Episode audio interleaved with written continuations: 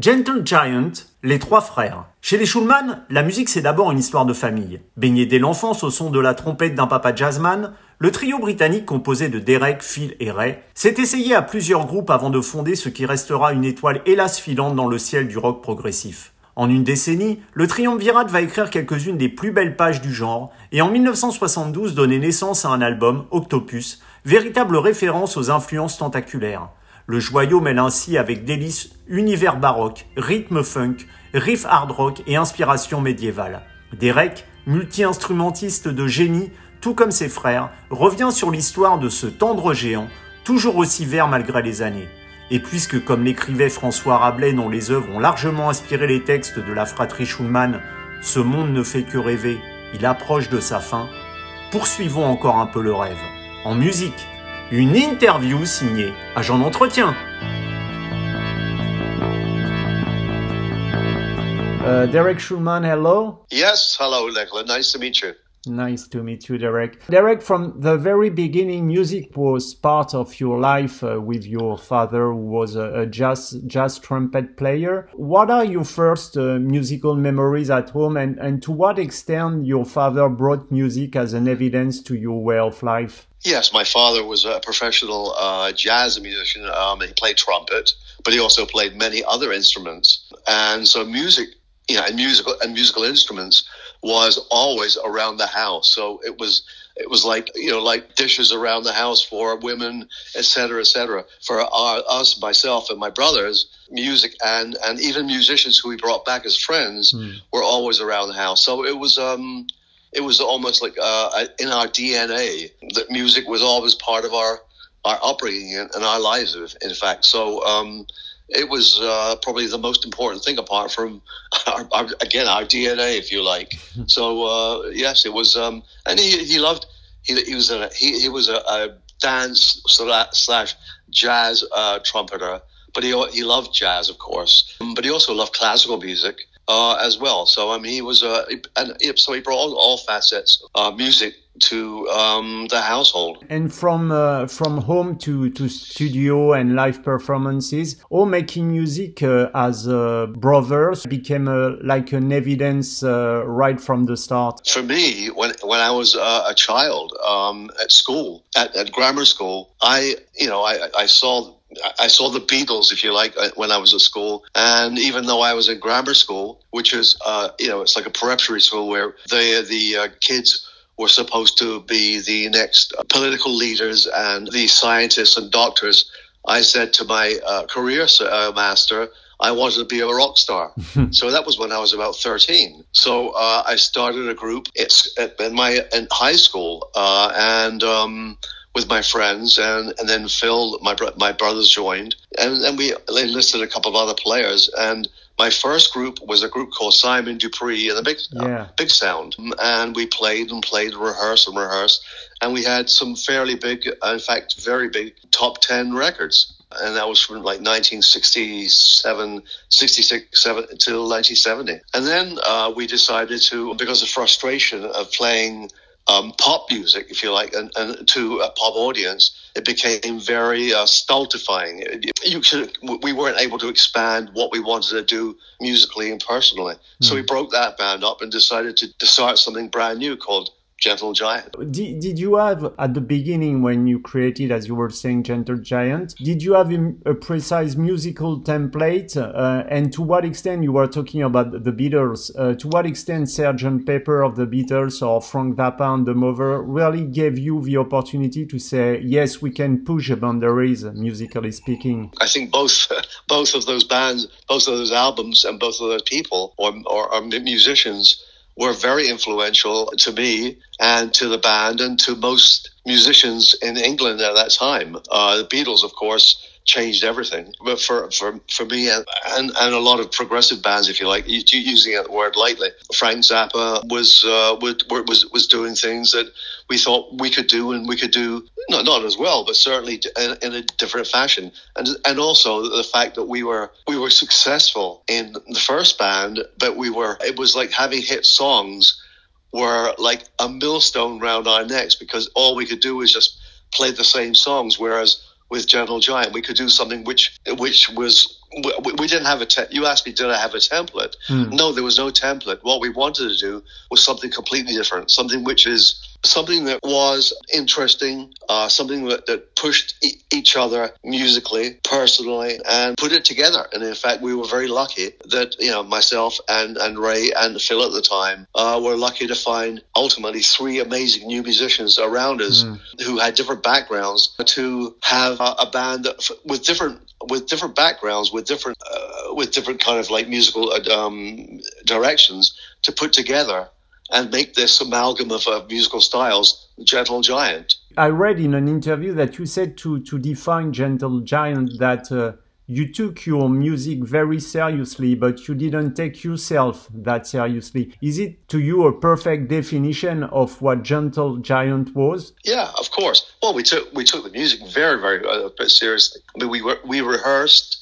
and and uh, wrote and, and, played nonstop. We were very hard workers. Mm, you know, we worked very very hard at, at, our craft and our art and being creative and trying to do something which was different and not like anyone else. You know, we just because we were you know fortunate in, the, in that we had a, an amazing a keyboard player, compos, composer mm. called Kerry Minnear, and Kerry had a degree in composition as well as um, as well as percussion from the Royal Academy. My brother Ray has had um, incredible classical uh, background uh, in, in, violin. We all read music. We were all mu- musically. We were all mu- musical, but at the same time we were also entertainers. That was from the background of being in my first group. So yeah, we we we took our music very seriously, but at the same time, when we got on stage, we wanted to entertain ourselves as well as the audience. So we had fun playing uh, our music, and we hope hoped our, that we had fun on stage would carry over to the audience. So that's you know, that's the reason why I think that we were a little different to most other bands. That we had fun playing what we did, and hopefully the, the audience would have fun alongside us, even though some of the music was quite, you know, quite eclectic, if you like. That's very interesting what you're saying about stage, because. Uh, on stage where some bands such as uh, Yes or King Crimson were nearly doing their albums notes to notes. We know that Gentle Giant was much more into a Zappa approach, as we can say on stage, with this clear will of to entertainment. That was uh, what you had in mind uh, every time you were going on stage. Yeah, absolutely. And uh, you know, if you know, listen, if you if you if you step up on a stage and then you're you're performing. If you if if you're performing you, you are performing for an audience, and what what what does an audience want to see or hear? They want to hear great music, I, hope, but they also want to see something that is inspiring, uh, emotionally um, charging, and hopefully to put a smile on people's faces, as opposed to thinking out thinking too much about what what they're supposed to feel. So we, you know, we try we try to give them all of these things, have emotion, touch them emotionally, touch them musically, but also touch them with our humor, if you like, and, and stage presence that we enjoyed what we did and hope they, they enjoyed what we did on stage. Yeah. And when we listen to Gentle Giant, what is amazing is like it seems there's a motivation in every one of you by will to surprise yourself as well as to surprise the audience in a kind of uh, like we can say a game where surprise had to grow. So was it also uh, this kind of game between yourself and the audience and try to surprise every time? Actually, yes. So you know, there's a tendency in in or I, you know, I'm not going to name other bands who are said in the same sentence or, or world that we, we live in, you know, the progressive world, which, you know, I, I, I don't know if we were even fitted in that world or fitted in what world, but what we didn't like and what we didn't want to do is have periods of time during the shows and even recording where it was just padded out music, you know, with a, with a, with a long sort of four minute or five minute piece of fluff, if you like, because mm. there's a lot of bands who see a, put their heads down and, and play Mellotron for uh, f- five or 15 minutes, whatever it is, and pretend they're the uh, Royal Symphony Orchestra or the London, you know, and they're not. You know, so we like to not have people lull lull themselves into sort of uh, nodding off when it felt like people were just like expecting something, you know, to continue. We like to shock and surprise people you know, and at the same time, we like to surprise ourselves. So, mm-hmm. you know, when there's a, a, piece of music which went on for too long, we change we change that piece into something different, which was fun to do. Uh, and also we changed instrumentation live, uh, which was fun to do too, so that both visually and musically, an audience would not be able to not look at the stage and not listen, so that our attention was always there at, at, on, on stage. On your third uh, album, and uh, which is quite a concept album, Three Friends, uh, Derek, uh, School Days sounds like uh, to me like a, a, true improvisation. Was the studio a, a, perfect place to push musical imagination to a space of uh, nearly no limit? The studio was a, um, a fantastic place to to uh, you know expand our you know our, our own you know our own music musicality uh, and push ourselves together push ourselves musically mm. but really the musical the recording part of our career was really only, I think I've said this before, uh, a sketch for the painting which was would arrive on the stage. So what we what we heard on, on an album was never the same as what you saw on stage we change and, and move things around so that it was so that it was um you know even more hopefully entertaining. But certainly uh, in the studio we'd we'd uh, we'd work hard to make things hopefully interesting. And uh, you know, uh, I was saying that uh, with Gentle Giant you were uh, constantly trying new uh, musical experiment. No, that anything can be nearly done on a musical software. Don't you think that in a way we lose a bit the, the boom of creativity that was yours at that time? Yes, actually. actually, you want to know the truth, I think in today's marketplace uh, and in today's world, technology is certainly, you know, I, I think if we were still doing it today, we'd use the technology, but I think we'd use the technology together with our musical skills. I mean, right now, though, unfortunately, technology uh, has in fact probably taken over, and, and you know, and, and, people scientifically analyze the what a hit song potentially can sound like, and and uh, emulate what the brain will, will focus on. I mean, you know, nowadays it's it's, it's five seconds worth of TikTok.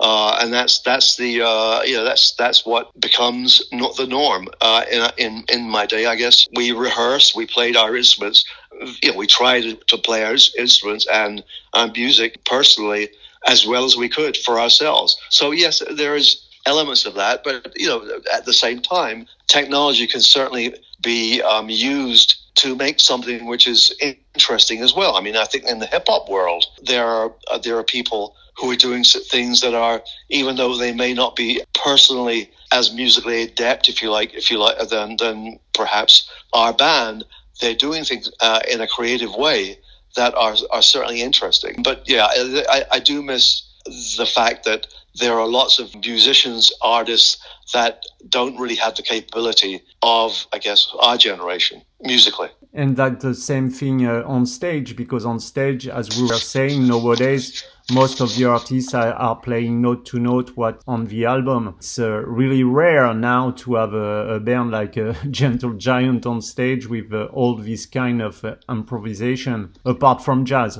you can't say if, if we if only we were because I don't know what we, what we do, but um, certainly um, we loved we, we love playing together. We love rehearsing. We love making our music on stage and and being able to pull off what we did uh, on stage and make people smile and and and make people happy and we also made ourselves happy. Mm. Now, if it was just you know, done by uh, auto tune or, or, computers, I'm not sure if it would have been as as, as much of a, a, thrill for each other, for ourselves, even though it may have sounded this may have sounded better. I don't know. Yeah, you know, I, I, I am not sure if. Um, uh, you know, the audiences today are as, how can I put this, concerned or even uh, uh, yeah, they're worried about what what is good and what is bad. All they yeah, music has become um, secondary to technology completely. Uh, you know, having music is, is has become almost like a, a piece of wallpaper.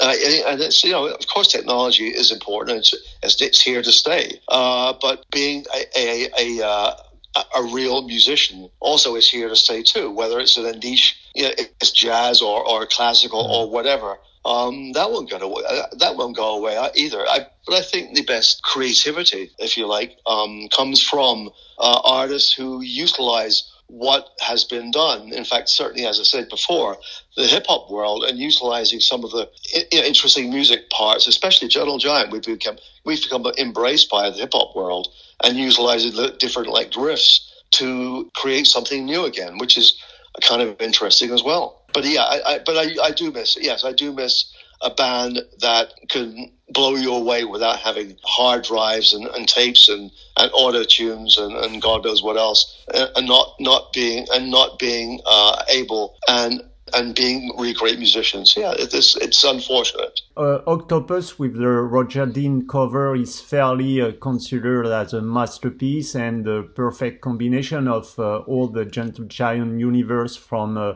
baroque uh, counterpoint harmony to funk rhythm or medieval influences.